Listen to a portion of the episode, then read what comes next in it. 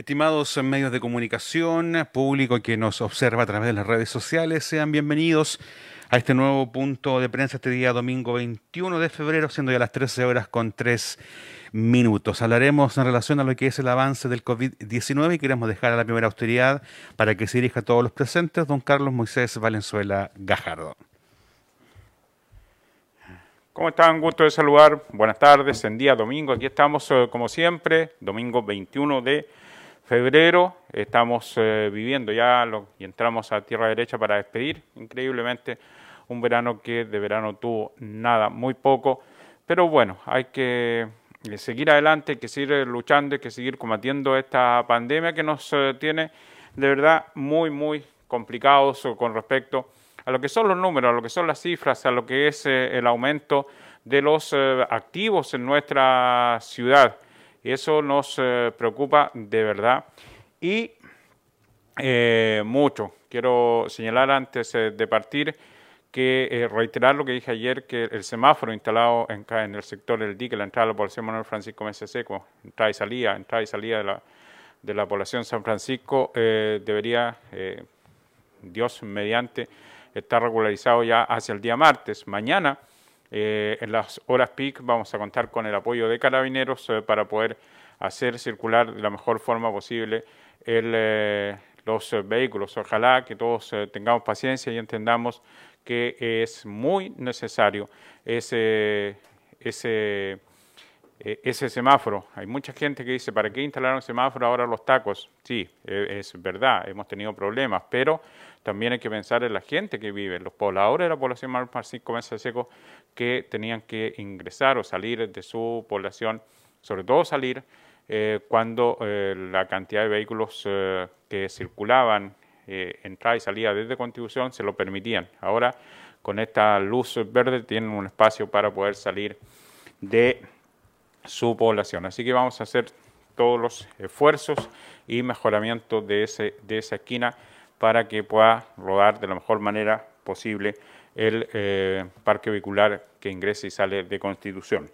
Las, cifras en el día de hoy no son muy alentadoras, lamentablemente, siguen aumentando los activos en Constitución, mucha fuerza todas las personas que se están eh, contagiando, que están viviendo esta pesadilla de eh, contraer el virus que tanto daño nos causan. Aparecieron las comunas que no se pueden visitar con el permiso de verano y entre ellas está Constitución.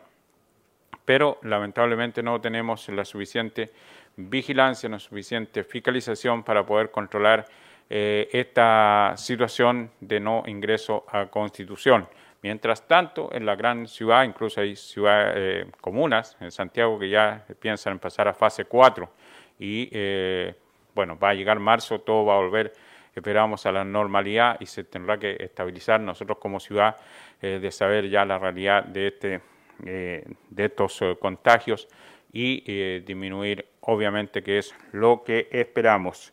Las cifras en el día de hoy, 1.555 son los casos hasta la fecha desde el 3 de marzo del año pasado, 1.555, 1.377 se han recuperado, 12 nuevos casos y son 162 los activos. Muestras pendientes muy poquitas, muy poquitas muestras pendientes, eh, pero eh, hoy día sigue, sigue tomándose, pero desde ayer hasta ahora eh, son 17 las muestras pendientes, solo 17 muestras pendientes y esperamos que comience a avanzar los recuperados y comencemos a bajar los activos en nuestra ciudad, cosa que es muy, muy importante para eh, lo que es en los próximos días en Constitución. Así que esos son los números en el día de hoy. Reitero, 1.555 son los, las personas que se han contagiado, 1.377 los que se han recuperado, 12 eh, son los nuevos casos, 162 los activos y solo 17 muestras pendientes. Es el informe en el día de hoy, don Juan. Así es, alcalde, en relación a la polémica de varios municipios a nivel nacional por el stock de vacunas, ¿cómo se encuentra la comuna de Constitución?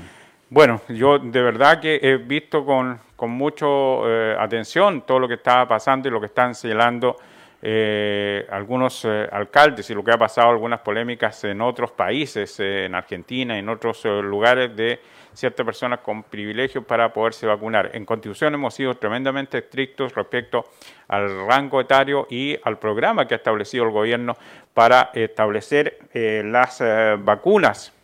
Yo, de verdad, ayer nos entregaron nosotros el informe, lo voy a reiterar porque las eh, vacunas eh, que tiene Constitución deberían eh, deberíamos poder pasar esta semana sin ningún problema. Así que yo lo que lo que quiero reiterar es lo siguiente: nosotros tenemos un stock de 1.200 y tantas vacunas aún para poder vacunar. Creemos que la cantidad de profesores que se van a vacunar entre martes y miércoles van a ser eh, alrededor de 500 y tanto, por lo tanto vamos a poder seguir cumpliendo, esperando que eh, lleguen más vacunas a Constitución. Eh, otra pregunta, alcalde, en relación a este beneficio que se va a estar entregando a los emprendedores a que ¿Ya están disponibles las bases y cómo tiene que hacerlo la gente para poder descargarla y postular? La gente tiene que descargarla y, agradezco mucho la pregunta porque he escuchado, hay, gente que me llama, que me dice, mire, hay gente que ya lo obtuvo, hay gente que, que no tiene, que ha estado trabajando y que se ha venido a inscribir se pueden inscribir, si eso no, no, no es garantía de que van a obtener el beneficio. Viene un filtro y una comisión que va a revisar todos los antecedentes y el beneficio es para personas que primero no han tocado la puruñeque, segundo es una necesidad eh, manifiesta porque por, por esta cuarentena fase 1 no han podido trabajar, la gente que vende cosas no esenciales en las ferias, la gente que trabaja en las peluquerías, los garzones eh, que no han podido trabajar porque está todo eh, cerrado, entonces, eh, y etcétera. Entonces, la verdad es que va a haber un filtro, se van a revisar los antecedentes y esperamos que sea lo más justo posible este bono. También quiero señalar que a quienes tienen la molestia, porque no se les va a entregar, yo ayer estuve conversando con una de las personas, pero ¿cómo? Si nosotros recibimos ese apuro el año pasado, es el mismo programa que se extendió ahora nuevamente para poder beneficiar a más eh, personas. Todos quisieran poder ayudar, pero me parece tremendamente injusto que a unas eh, personas eh, que no han tocado el beneficio recién se le esté dando y ahora y a otras que ya lo tocaron puedan tocar doblemente el beneficio. Nos gustaría poderlo hacer, pero no es el espíritu de esta ayuda, es solo una manito, bien es cual y alguien podrá decir, pero bueno, sirve. Entonces, por favor, ayúdenos eh, entendiendo que es un beneficio para las personas que eh, no han podido trabajar eh, en estos rubros tan importantes y que no tienen patente comercial, sino que son personas que día a día se levantan a tomar un, colectivo, a tratar de ganarse un, un poco de pesos y, que no son dueños del colectivo, que no tienen otra entrada, los boteros del río Mable, los que no han podido trabajar, los botes turísticos también tienen derecho a poder eh, recibir este beneficio, pero todo va a ser fiscalizado. La inscripción, obviamente, cualquier persona lo puede hacer descargando las bases de nuestra página, inscribiéndose, pero de ahí va a venir el filtro para poder beneficiar a la mayor cantidad de personas posible y que todos se eh, lo merezcan y que no eh, nos pasen gatos por liebre. Alcalde, antes de culminar, eh, ya estamos casi finalizando un mes de cuarentena y los resultados aún siguen en, aumento. ¿Cuál cree usted que fue la real causa de que, a pesar de estar en, cuarentena, no hemos bajado las cifras? La real causa es nuestra propia eh, responsabilidad, el siempre pensar de que le va a pasar al vecino y no a nosotros, siempre mirando al, al del lado y no mirándonos nosotros mismos. Lo hemos dicho desde el primer minuto. Cada vez que uno sale de casa, pensar, de casa, pensar que el que está al frente está contagiado y alejarse de él. El no tener el distanciamiento social, el decir, el ir a una fiesta, ¿qué va a pasar en un cumpleaños si voy a visitar a mi amigo, mi compadre, si eh, no, en un rato no pasa nada? Es eh, simple y sencillamente nuestra actitud.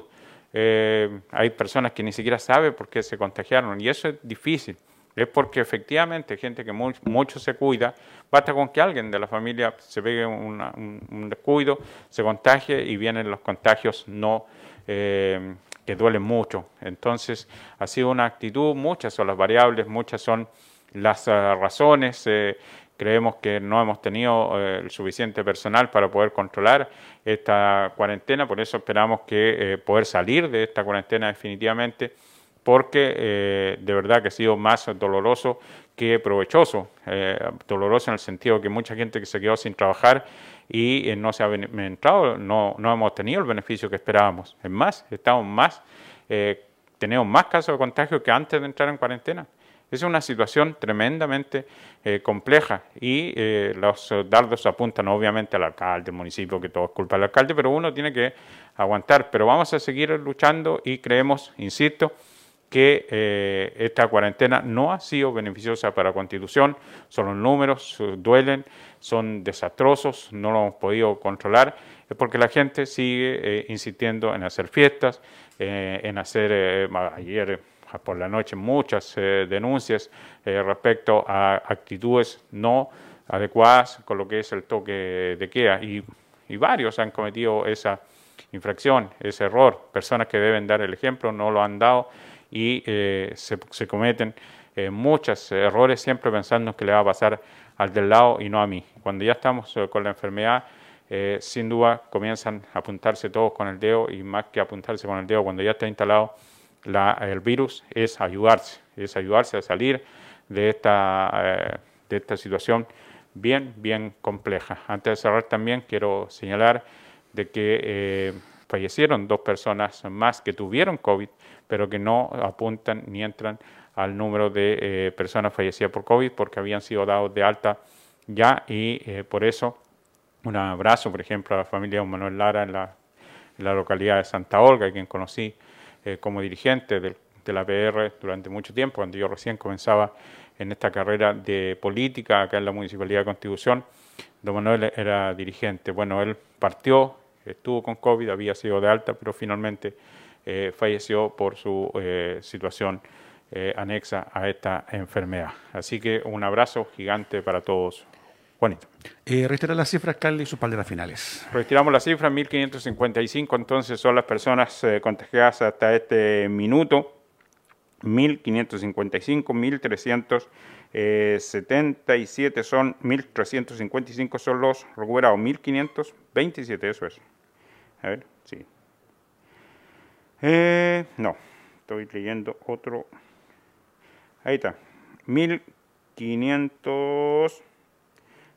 1.555 son los eh, contagiados hasta la fecha, 1.377 los recuperados, 12 casos nuevos, 16 eh, personas fallecidas, 162 activos, solo 17 muestras eh, pendientes. Fuerza, garra, corazón a ser muy responsables en estos días de verano que aún quedan y que ojalá salgamos de esta cuarentena, que lo único que ha hecho es estresarnos a todos eh, a todos y poco ha sido de beneficioso. Eh, alguien dirá, bueno, ¿qué habría pasado si no estuviéramos en cuarentena? La verdad es que nos tiraron a cuarentena sin recibir ninguna ayuda anexa, salvo los apoyos de la PDI durante el fin de semana y nada más. Buenas tardes.